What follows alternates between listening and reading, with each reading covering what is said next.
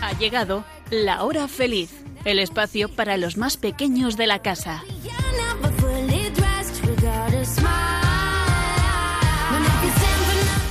Muy buenas tardes, queridos pequeños amigos de Radio María. ¿Qué tal estáis? Una tarde más os seguimos acompañando como cada mes en nuestro espacio de la hora feliz. Soy Lourdes Santón, catequista del Oratorio Manuel de la Parroquia de la Purificación de Nuestra Señora en San Fernando de Henares, Madrid. Y lo primero, lo primero de todo en el día de hoy es felicitaros la Pascua, amigos, que Cristo ha resucitado y estamos de fiesta, de fiesta grande, la más grande de todas nuestras fiestas y de todas nuestras alegrías. Son 50 días, ni más ni menos, de celebración. Imaginaos si vosotros, por ejemplo, celebraseis 50 días seguidos vuestro cumple. y además, mes de mayo, mes dedicado a la Virgen María, nuestra querida Mamá del Cielo. Pues como estamos de fiesta y se tenía que notar en nuestro programa, hemos preparado muchas cositas para pasar un rato juntos, conociendo un poquito más y mejor a Jesús y a nuestra Mamá María, con nuestras secciones de siempre, nuestro espacio de oración, nuestros pequeños grandes santos, que esta vez van a ser tres pequeños. ¿Se os ocurren quiénes pueden ser? Las menudas noticias y una sorpresa como regalo de Pascua. Hoy va a estar con nosotros aquí en la radio Soreba Sáez Benito, hija de la Caridad de San Vicente de Paul, que va a ser entrevistada por dos de nuestros pequeños del Oratorio Manuel. ¿Qué os parece si nos cogemos la merienda, que como estamos en Pascua, que sea una merienda rica, ¿eh? Y vamos a escuchar el programa.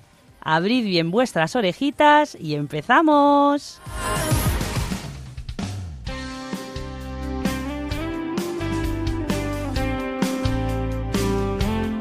Lo que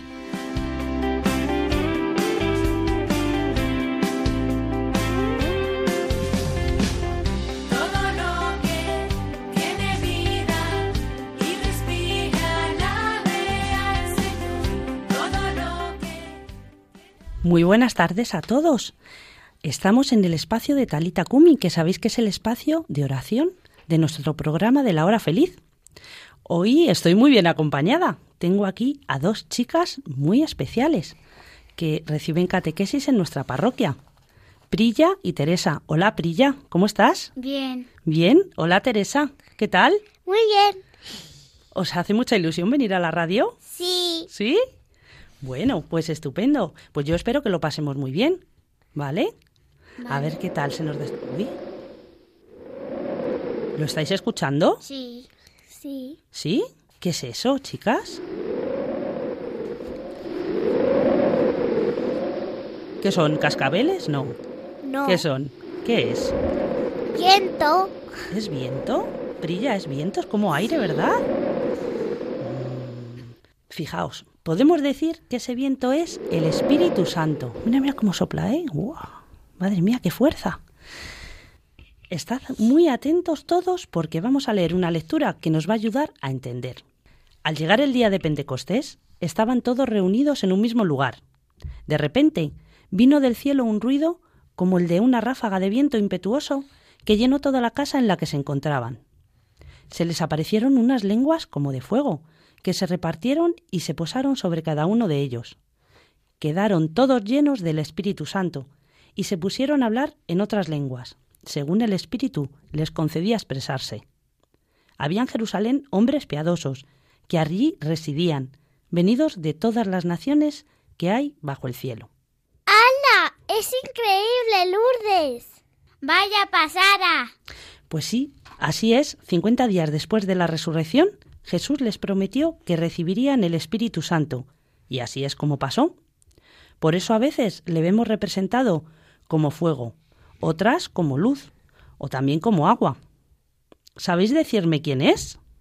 Sí, es la tercera persona mm, de la Santísima Trinidad. Es decir, habiendo un solo Dios, existen en él tres personas distintas, Padre, Hijo y Espíritu Santo. Esta verdad la reveló Jesús en el eva- Evangelio. Además, a partir de un bautismo, el Espíritu Santo vive dentro de nosotros. Muy bien, chicas. ¿Sabíais que también se le puede llamar el Paráclito? ¿El Paráclito? Sí, significa el consolador, el defensor. O sea, si le llamo viene a ayudarnos y defendernos. Eso es, Teresa. Él nos guía y dirige para que hagamos la voluntad de Dios y nos parezcamos más a Jesús. ¡Qué guay! Y, y de hecho, cada vez que lo necesitemos, podemos invocarle y pedir que venga diciendo con fe, Ven Espíritu Santo. Además, el Espíritu Santo nos regala sus siete dones. ¿Sabéis cuáles son? Pues no. no. ¿No? Pues vamos a ellos y vamos a decir cada vez que escuchemos un don del Espíritu Santo, ven Espíritu Santo, vosotros en casa también, ¿eh? Venga, vamos allá, ¿qué os parece? Bien. Bien. Venga, pues yo los voy diciendo y vamos a decir, ven Espíritu Santo. Ven, Espíritu Santo. Don de ciencia. No, no es un don que te vaya a hacer científico. Es el don que nos permite ver la creación, los animales, la naturaleza como Dios la ve, como algo hermoso y para alabar a Dios por todo lo que nos ha regalado. Ven Espíritu Santo. Ven Espíritu Santo. El don de consejo, saber decidir y aconsejar conforme a la voluntad de Dios. Es la luz que el Espíritu nos da para distinguir lo correcto e incorrecto, lo verdadero y falso. Ven, Ven Espíritu, Espíritu Santo. el don de inteligencia. Es el del Espíritu Santo que nos lleva al camino de la contemplación, el camino para acercarse a Dios. Ven Espíritu Santo. El don de sabiduría. Imaginaros ver toda nuestra vida con lo bueno y lo malo. El mundo Ven. que tenemos y todo lo que hay en él con los ojos de Dios. Pues justo ese es el don de sabiduría que nos permite apreciar lo que vemos como obra de Dios. Ven Espíritu Santo. El don del entendimiento. Es el don divino que nos ilumina para entender mucho mejor las verdades reveladas por Dios en la Biblia. Ven Espíritu Santo. El don de piedad. Es el don que el Espíritu Santo nos da para estar siempre abiertos a la voluntad de Dios, buscando siempre actuar como Jesús actuaría, hacer el bien. Ven Espíritu Santo. El de la fortaleza. Este es el don que nos vuelve valientes para enfrentar las dificultades del día a día de la vida cristiana. Vuelve fuerte y heroica la fe. Recordemos el valor de los mártires. Nos da perseverancia y firmeza en las decisiones. Y por último, el don del temor de Dios. Ven Espíritu Santo. No es, no es el don de tener miedo a Dios, no, no, no, no. Este don nos hace respetar todo lo relacionado con Dios y nos quita el orgullo, sabiendo que todo lo que nos ocurre es por su amor y misericordia. Ven Espíritu Santo. Fenomenal, chicas. Pues mirad, en resumen, tenemos que dar muchas, muchas gracias a Dios por el regalo de su Espíritu Santo y pedir constantemente que venga a nosotros. ¿Qué os parece si terminamos nuestra oración de hoy escuchando una canción del Espíritu Santo? ¿Qué os parece, chicas? A ver. Bien. ¿Bien? ¿Os parece bien? ¿Sí? Pues Ale, vamos a, a escuchar esta canción del Espíritu Santo.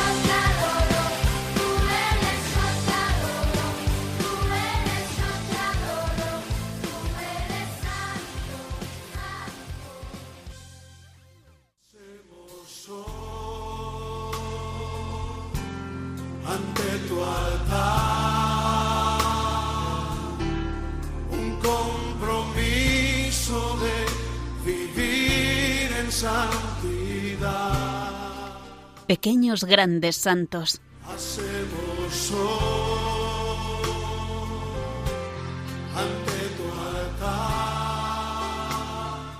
Bueno chicos, y hoy en nuestra sección de Pequeños Grandes Santos vamos a conocer la vida de los pastorcillos de Fátima, de la mano de Paquito. Hola Paquito, ¿cómo estás? Hola, estoy bien, ¿Estás preparado? súper preparado. Fenomenal. Oye, ¿quiénes eran estos pastorcitos? Jacinta, Francisco y Lucía.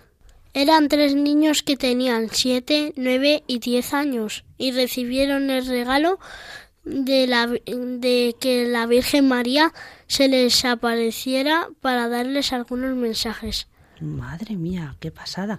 ¿Y cuándo empezaron esas apariciones, esos mensajes? Las apariciones empezaron poco antes de 1917. En la primavera de 1916, mientras los tres niños cuidaban del, rebaño, vieron a distancia una luz más blanca que la nieve, distinguiéndose la forma de de un joven transparente y más brillante que el cristal, traspasado por los rayos del sol. Aquel joven se presentó como el ángel de la paz y arrodillado en tierra inclinó la frente hasta el suelo e invitó a los pastorcillos a rezar con él.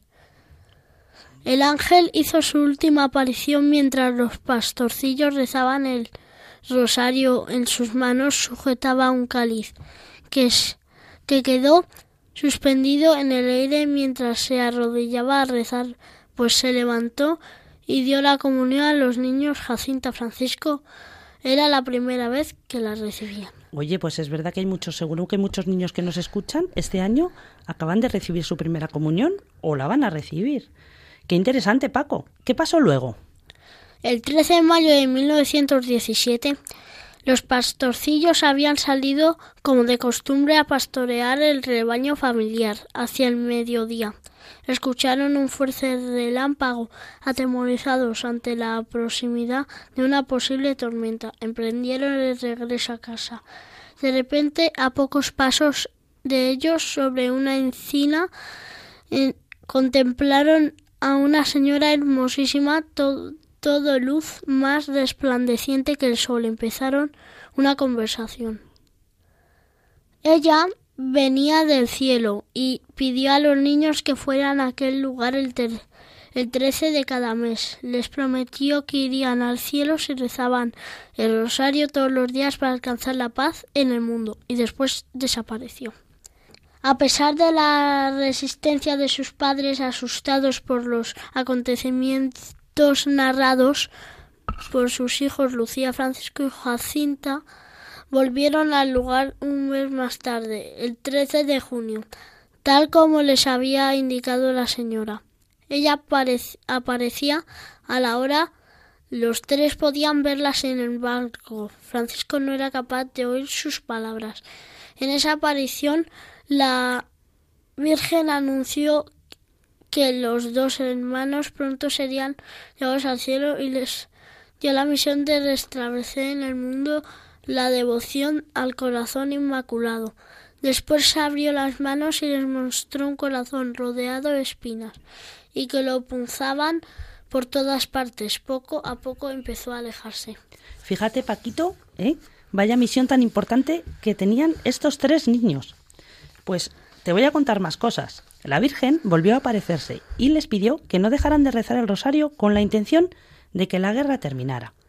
Lucía, muy, muy asustada, ¿no? Muy turbada por las contradicciones, pidió a la señora un signo para que su familia creyera, a lo que ella prometió hacer un gran milagro en octubre. El 13 de agosto los niños no pudieron cumplir su cita, pues el alcalde del pueblo los retuvo en el calabozo, con el fin de lograr que dejaran de mentir a todo el pueblo. No obstante, nada consiguió, ni con amenazas, ya que los niños estaban dispuestos a dar la vida por cumplir con su promesa. No tenían miedo, pues la Virgen les había prometido el cielo. La aparición de agosto tuvo lugar el día 19. Sin que ellos se lo esperasen, la señora apareció y pidió a los niños oraciones y sacrificios por todo el mundo. El 13 de octubre, miles de personas se habían congregado en el lugar. Amaneció lluvioso y frío, de modo que Cobadiría, que es el sitio donde desaparecía la Virgen, se había convertido en un gran charco de barro. Al mediodía Lucía anunció la llegada de la Virgen. Se hizo un gran silencio y la señora habló. Quiero decirte que hagan aquí una capilla en mi honor, que soy Nuestra Señora del Rosario, que continuéis rezando el rosario todos los días. La guerra va a terminar y los soldados volverán pronto a sus casas. De repente dio la sensación de que el sol se caía. La gente comenzó a gritar y a arrodillarse atemorizada, rezando en voz alta. A los diez minutos, la esfera cesó y todo volvió a la normalidad. Los vestidos y la tierra, empapados por la intensa lluvia, quedaron completamente secos. Cerca de 70.000 personas fueron testigos de los sucesos.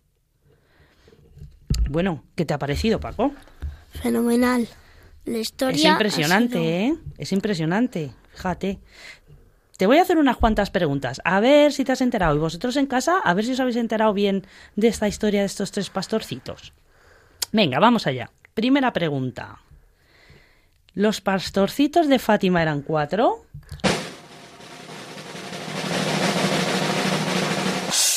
La respuesta es no. Ah, ¿no? ¿Cuántos eran? Eran tres. ¿Cómo se llamaban? Francisco, Jacinta y... Francisco. Lucía. Y Lucía. Jolín, no me sé los nombres de los pastores. Bueno, pues ahí, ahí hay que aprendérselos. Segunda pregunta. ¿Qué día se les aparecía la Virgen a los pastorcillos?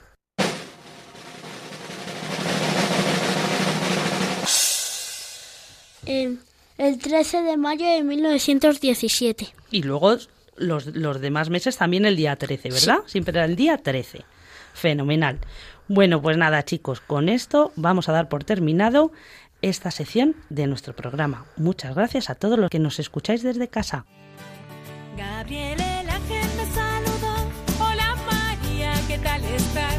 Yo aquí jugando y tú, yo aquí volando. ¿Y por qué?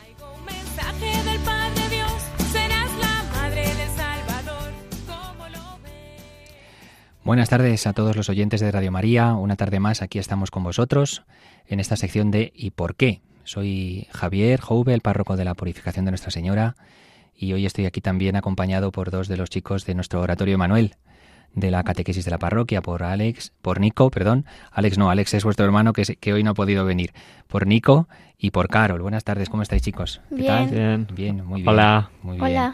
Pues nada, fenomenal. Hoy creo que como estamos ya en el mes de mayo, mes de María, ¿verdad? Dedicado especialmente a ella, pues las preguntas que nos habéis querido traer me parece que se tratan acerca de María nuestra Madre, ¿no? Sí.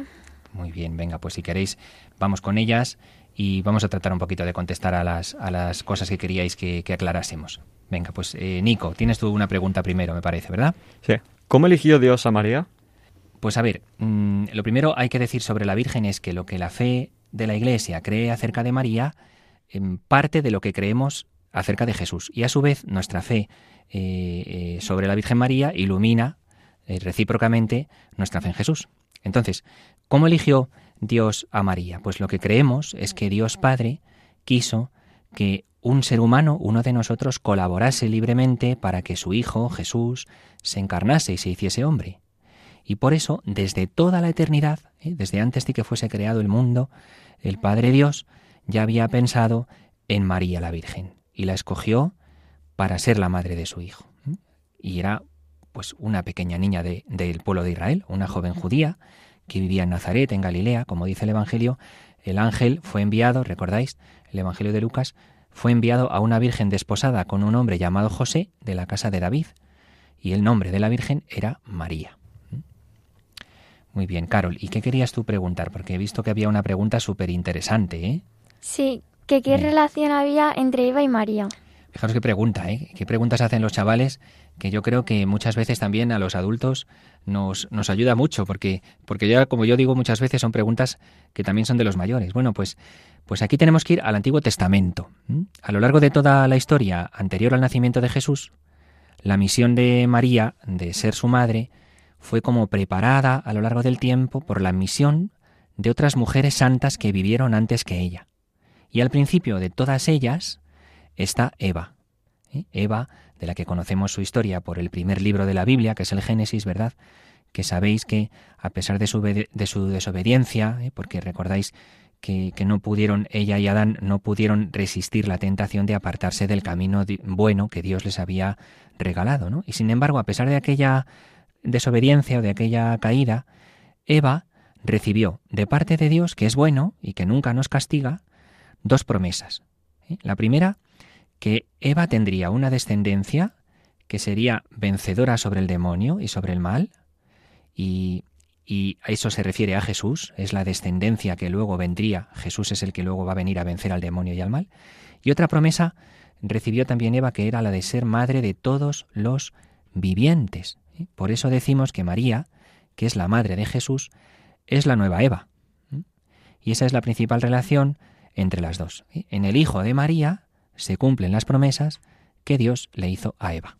Venga, pues alguna cosilla más. Venga, Nico, ¿qué tienes por ahí? ¿Qué significa que Jesús fue concebido por obra y gracia del Espíritu Santo? Para decirlo de un modo sencillo, así de entrada quiere decir que María quedó embarazada de Jesús por obra de Dios, sin que hubiese intervención de ningún hombre, ¿eh? Sino por la acción maravillosa del Espíritu Santo de Dios.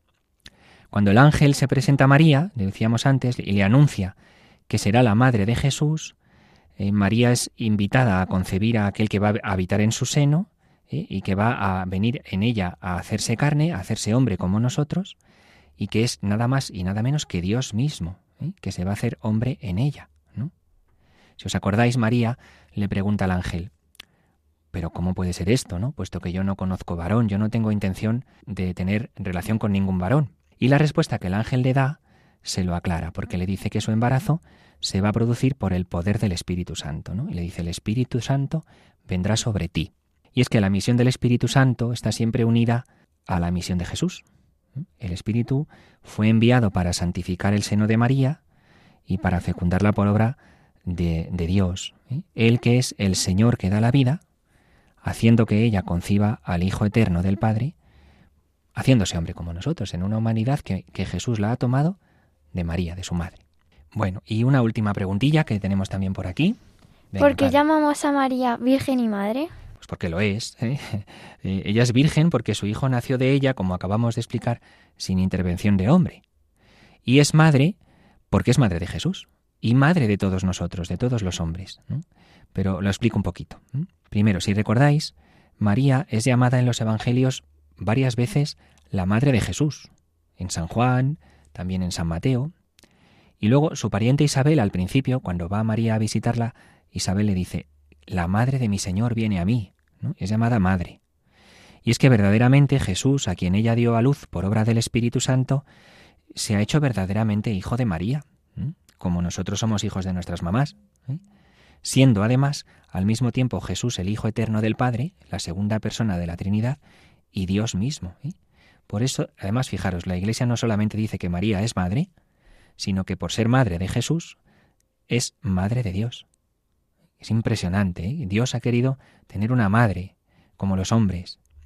Y luego, sobre que María es virgen, pues deciros que desde el principio, cuando la Iglesia empieza a poner por escrito, recordéis el credo que rezamos todos los domingos, ¿verdad? En la misa, y que vamos aprendiendo en catequesis. Pues ese credo fue puesto por escrito desde el principio, en los primeros siglos de la Iglesia antigua, ¿no? En los orígenes. Y en el credo que rezamos, mm, se escribe desde los primeros siglos después de resucitar Jesús y ya desde entonces hasta hoy, que la Iglesia siempre ha creído eh, que Jesús fue concebido en el seno de la Virgen María únicamente por el poder del Espíritu Santo, sin la participación de varón, y por tanto que María ha permanecido siempre virgen antes del parto, de dar a luz a Jesús, durante el parto y después a lo largo de toda su vida. Por eso decimos que María es virgen y madre. Muy bien chicos, pues muchas gracias ¿eh? por este ratito que hoy hemos compartido y con todos los oyentes también que, que están con nosotros desde casa. Gracias a todos y hasta pronto chicos. Eh, Nico, Carol, muchas gracias. ¿eh? Pues hasta pronto a todos y que la Virgen María nos bendiga y nos cuide en este mes de mayo. Adiós. Adiós.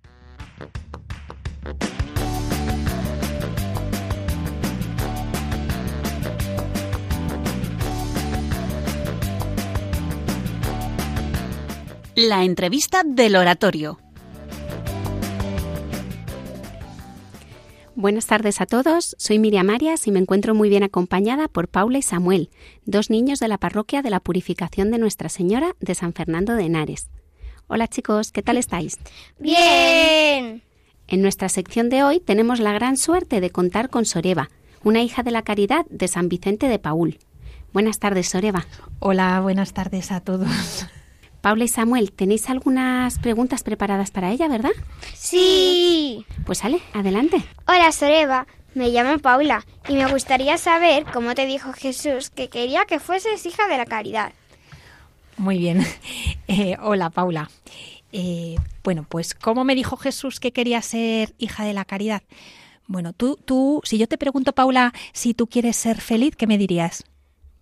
Que quiero ser feliz. Muy bien, pues cuando uno eh, se encuentra con Jesús, que no es una idea, que es una persona, y va creciendo pues en edad, llega un momento que se tiene que preguntar, ¿y, y cuál es el sueño que Jesús tiene para mí? ¿Qué, cuál, es, ¿Cuál es la idea que tiene que yo tengo que, cómo- qué tengo que vivir yo para, para ser feliz según lo piensa Jesús? Y bueno, pues en mi vida pasaron muchas cositas y eh, cuando me puse a pensar eso y busqué qué es lo que realmente me hace feliz, vi que, eh, entre otras cosas, me hacía feliz poder prestar todo el tiempo posible del mundo a los demás y poder encontrarme con Jesús en esa, en esa acción de poder ayudar a los demás, de poder atender a los que sufren. Y allí encontrar a Dios y ayudar a que aquellos a, que, a los que atiendo y sirvo también se encuentren con Jesús, igual que yo me encuentro con Él en ellos. Y bueno, pues así surgió. No creas que esto surge, bueno, a lo mejor hay gente que tiene la suerte de poder saber lo que quiere ser en la vida de un día para otro, pero esto es cuestión de cultivarlo un día y otro día, según vas creciendo, buscar lo que te hace feliz, donde crees que puedes hacer el bien, y llega un momento en que la respuesta aparece y, y descubres lo que quieres ser. Y yo, pues descubrí que lo que quería ser era hija de la caridad y atender a quienes sufren. ¿Y estás contenta de haber seguido el camino que tenía pensado Dios para ti y haberte hecho hija de la caridad? Hombre, pues claro que sí. Después yo ya soy hija de la caridad desde hace 26 años. Es decir, que ya soy bastante mayor, pero claro que soy feliz. Es verdad que el que uno sea feliz no significa que en algunos momentos mmm, pues no tenga dificultades en la vida, no tenga que luchar para sacar cosas adelante, para poder llegar a, a, que surja aquello que te has propuesto, que sientes que Dios te, te, impulsa a vivir. Y eso tiene sus dificultades. La vida tiene sus dificultades, pero aun con dificultades, uno es feliz porque el corazón lo vive con, con total libertad. Hola Eva, soy Samuel. Hola Samuel. Mi, mi pregunta es, ¿cómo ayudas tú a los demás desde el convento? Pues vamos a explicar aquí dos cosas. Primero, las hijas de la caridad no vivimos en conventos ni en monasterios, porque nacimos para, para atender a aquellos que pasaban por, por dificultades hace, hace varios siglos, para atender a la gente que vivía en la calle, a ancianos eh, o a mayores eh, en antiguamente no se llamaban residencias, pero en residencias, atender a los que estaban enfermos en sus casas, atender a los niños y a las niñas que no podían ir al colegio en aquel siglo. Entonces, teníamos que atender toda realidad que hiciese, que fuese una pobreza, ¿no? En aquel tiempo. Entonces, no nos podíamos encerrar en un convento para, en, entre, para vivir dentro del convento, rezar y vivir juntas, sino que las hijas de la caridad teníamos que estar en la calle, con la gente, atender a quienes sufren. Entonces, nosotras vivimos en casas, no las llamamos conventos ni monasterios. Vivimos en casas en función del servicio que tenemos. Y eh, yo vivo, eh, ahora mismo he estado hasta hace poco, unos cuantos años atendiendo a enfermos en un hospital, enfermos oncológicos y enfermos que necesitan cuidados paliativos, porque están en un momento pues delicado y llega el momento de decir adiós a esta vida para pasar al abrazo de Dios. Así que ahí es donde yo eh, sirvo como hija de la caridad, y para responder a mmm, cómo ayudo yo a los demás, bueno, pues yo soy enfermera y, atiendo a, enfermos. De una forma especial a enfermos que estos años, a enfermos que tienen problemas eh, de cáncer, eh, en un equipo de cuidados paliativos, que lo que importa es cuidar y, y, y, mantener a las personas serenas, contentas, que su vida sea agradable, que tengan las menos molestias posibles, y me dedico a eso. Y también ahora, pues, a cuidar a mayores en residencias. A eso, a eso me dedico. Pues parece un labor, un labor muy importante. Oye, ¿es difícil ser hija de la caridad? Bueno, yo te podría preguntar, oye, Samuel, ¿es difícil ser Samuel? Y te quedarías así, ¿verdad? Bueno, mira, yo creo que cuando uno sueña algo bonito, el sueño es perfecto. Para llegar a eso perfecto hay que seguir un camino. Y ese camino, los caminos siempre tienen un poquito de piedras, un poquito de charcos, un poquito de cuestas, a veces también bajadas y vas más rápido. Bueno, pues ser hija de la caridad es como recorrer un camino. Entonces, hay momentos que es un poquito difícil, pues porque, pues porque te cuestan algunas cosas que tienes que vivir o que tienes que responder, y otras veces te resulta tan fácil y tan agradable que disfrutas de los regalos que Dios te da siendo hija de la caridad. Entonces, es como la vida misma. Habrá sus momentos de cuesta para arriba y sus momentos de cuesta para abajo y vas más rápido. Pero mira, si uno, si uno es feliz en el camino que ha elegido, aunque tenga pequeñas cuestas, sigue siendo feliz. Así que, bueno, yo soy feliz, así que no, no, no me cuesta mucho. Me cuesta algunas cositas, pero no mucho. Soreba, ¿tú de pequeña ibas a catequesis? Pues sí, la verdad es que he tenido la suerte, y no todos los niños la tienen hoy en día, de que mis padres nací en una, una familia creyente y mis padres me enseñaron eh, lo que, lo que es la fe, me, me impulsaron y, y, me hicieron poder vivir lo que es participar en la parroquia, en los grupos de catequesis y claro, sí, sí, estuve estuve en catequesis, empecé a conocer a Jesús, aunque fuera al principio como una idea, hasta que pude descubrirlo como alguien que está siempre aquí a mi lado y que nos acompaña en la vida diaria. Yo en octubre hice mi primera comunión. ¿Recuerdas tú la tuya? Hombre, felicidades.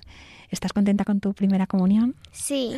Bueno, pues yo sí, sí, sí la recuerdo. Además, eh, creo que, que, fue un momento que para mí me resultó eh, importante, sereno, que, que me ayudó a, a, a pensar lo que estaba viviendo, no con la mentalidad que tenemos los adultos ahora, sino con la edad que yo tenía, pero sí que lo recuerdo como algo bonito y como algo que, que me hizo que, que, pensar, que me dio que pensar, que me dio que reflexionar, qué es lo que quería vivir. Sí, sí, sí la recuerdo. Las hijas de la caridad, ¿cómo rezáis? ¿Pasáis el día rezando el rosario? Bueno, las hijas, mira, ¿sabes? Tú, tú sabes lo que es rezar, ¿sabes lo que es rezar? Es hablar con Dios, ¿verdad? Rezar Sí. es hablar con Dios. Y para hablar con Dios se puede hacer de infinidad de maneras. Hay unas maneras que las compartimos todos los creyentes, como pueden ser oraciones específicas que la Iglesia tiene cuando nos levantamos por la mañana, que, entre las personas consagradas, los sacerdotes, incluso en algunas parroquias se rezan los laudes, o la oración al final del día, que también hacemos todas las comunidades, como pueden ser las vísperas, en las que damos gracias a Dios por lo que hemos vivido.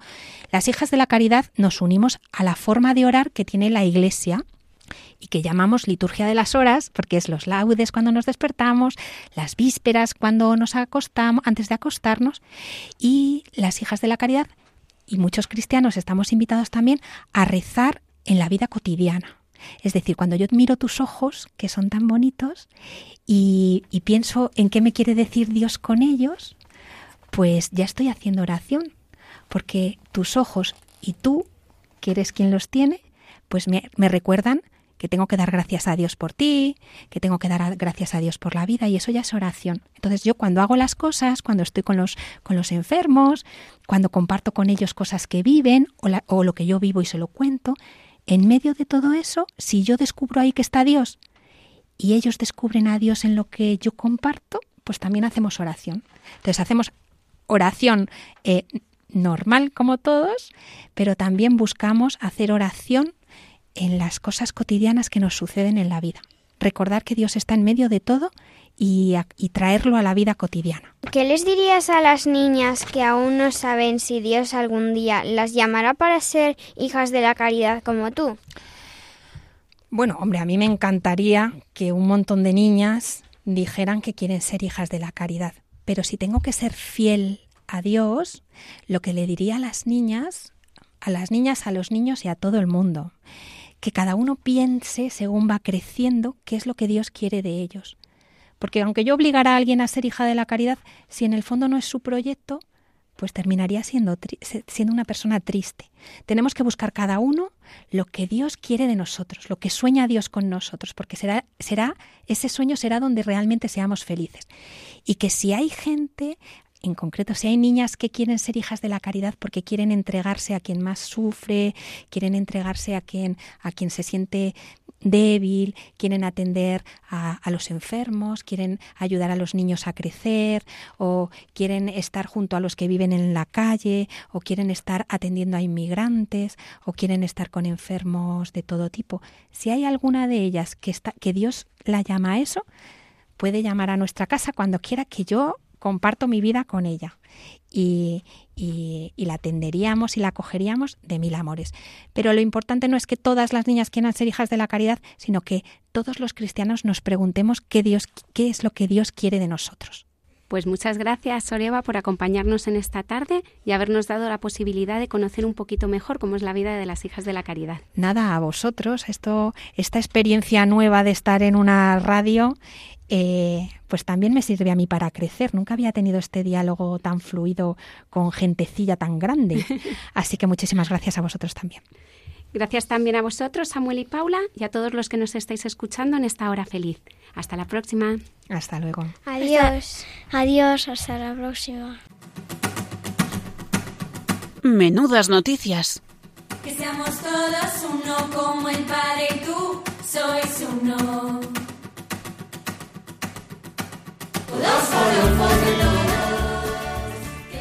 Bueno chicos, pues llegamos a nuestra sección de noticias, de menudas noticias, y hoy estoy acompañada de Triana. Muy buenas tardes, Triana, ¿qué tal estás? Hola Lourdes y hola a todos los oyentes de Radio María. Estoy lista, preparada y con muchas ganas de empezar. Estupendo entonces, pues sin más esperas, comenzamos ya la sección en la que os contaremos todas aquellas noticias que no os podéis perder.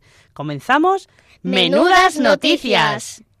Como bien sabéis, en esta sección os informamos de todas las últimas noticias, pero de las buenas buenas, que no os podéis perder. ¿Verdad, Triana? Así es, y hoy os traemos una noticia muy especial. Sin duda. Así que abrid bien los oídos. Vamos a por ello. Como ya sabéis muy bien, porque sois todos muy listos, estamos en el mes de mayo, que es un mes entero en el que la Iglesia nos anima a fijar nuestra mirada en la Virgen María. Claro, en nuestra mamá del cielo. Eso es, Triana. Ella que siempre cuida de nosotros, de sus hijos. Por eso le dedicamos un mes entero, para ahora acordarnos nosotros de ella de manera más especial. Pero, ¿cómo podemos acordarnos más de ella, Lourdes? Pues justamente eso es lo que venimos a contaros hoy. Para esta tarea vamos a contar con una ayuda muy especial, la del mismo Papa Francisco. El Papa, al comienzo de este mes de mayo, tras el rezo de una oración que se reza en Pascua, que se llama Reina del Cielo, nos hizo a todos los cristianos la siguiente propuesta. El Papa Francisco nos ha pedido rezar todos los días el rosario por la paz, especialmente por la paz en Ucrania. Nos animaba así el Papa. Hoy comienza el mes dedicado a la Madre de Dios. Quiero invitar a todos los fieles y a las comunidades a rezar todos los días de mayo el rosario por la paz. Ya sabéis la guerra que está habiendo en Ucrania y lo mucho que la gente está sufriendo. Una de las ciudades que peor lo está pasando es Mariupol, que como recordaba el Papa significa la ciudad de María. ¿No os parece, chicos, que la mejor manera de acordarnos de nuestra mamá María es rezando por toda la gente que lo está pasando mal? Sí, Lourdes, sin duda, yo me apunto al plan. Pues yo también, Triana. Esperemos que todos nuestros oyentes también se apunten. No hace falta que recemos un rosario entero todos los días, pero podemos rezar todos los días el Dios te salve María. Por ejemplo, ¿os parece? Sí, Pues vamos a ponernos manos a la obra. Seguro que a la Virgen María le va a encantar que nos acordemos más de ella, sobre todo si es para rezar por los que más lo necesitan. Seguro que sí. ¿Podemos empezar ya, Lourdes? Por supuesto, vamos a comenzar ahora mismo. María, te pedimos por todos aquellos que están sufriendo a causa de la guerra. Te pedimos por todas las familias y todos los niños para que les cuides, les protejas y pueda volver a la, la paz. Dios te salve, María, Llena eres de gracia, el Señor es contigo, bendita tú eres entre todas las mujeres, y bendito es el fruto de tu vientre Jesús. Santa María, Madre de Dios, ruega por nosotros pecadores, ahora y en la hora de nuestra muerte. Amén. No se me ocurre una mejor manera de terminar la sección esta semana. A mí tampoco, Lourdes. Pues así, con esto nos despedimos, queridos oyentes. Ha sido un placer compartir esta gran noticia con todos los amigos que nos escucháis. Queridas familias, nosotros nos despedimos por hoy. Un saludo muy grande. Un saludo fuerte para todos. Nos vemos en el siguiente programa.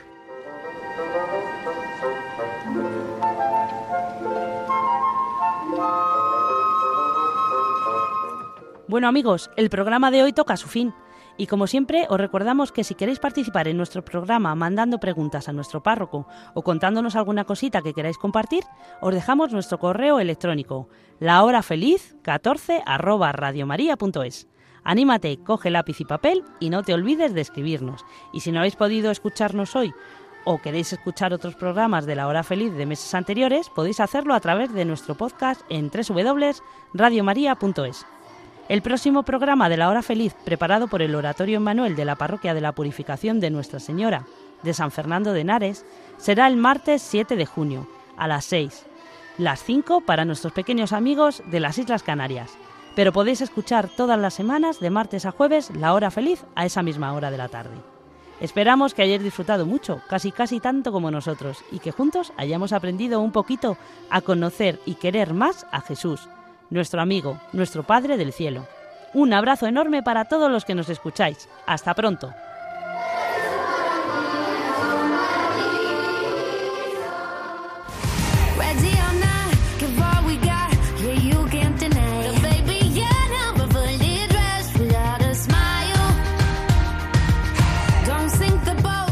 Así concluye La Hora Feliz, el espacio para los más pequeños de la casa. But if you stand for nothing.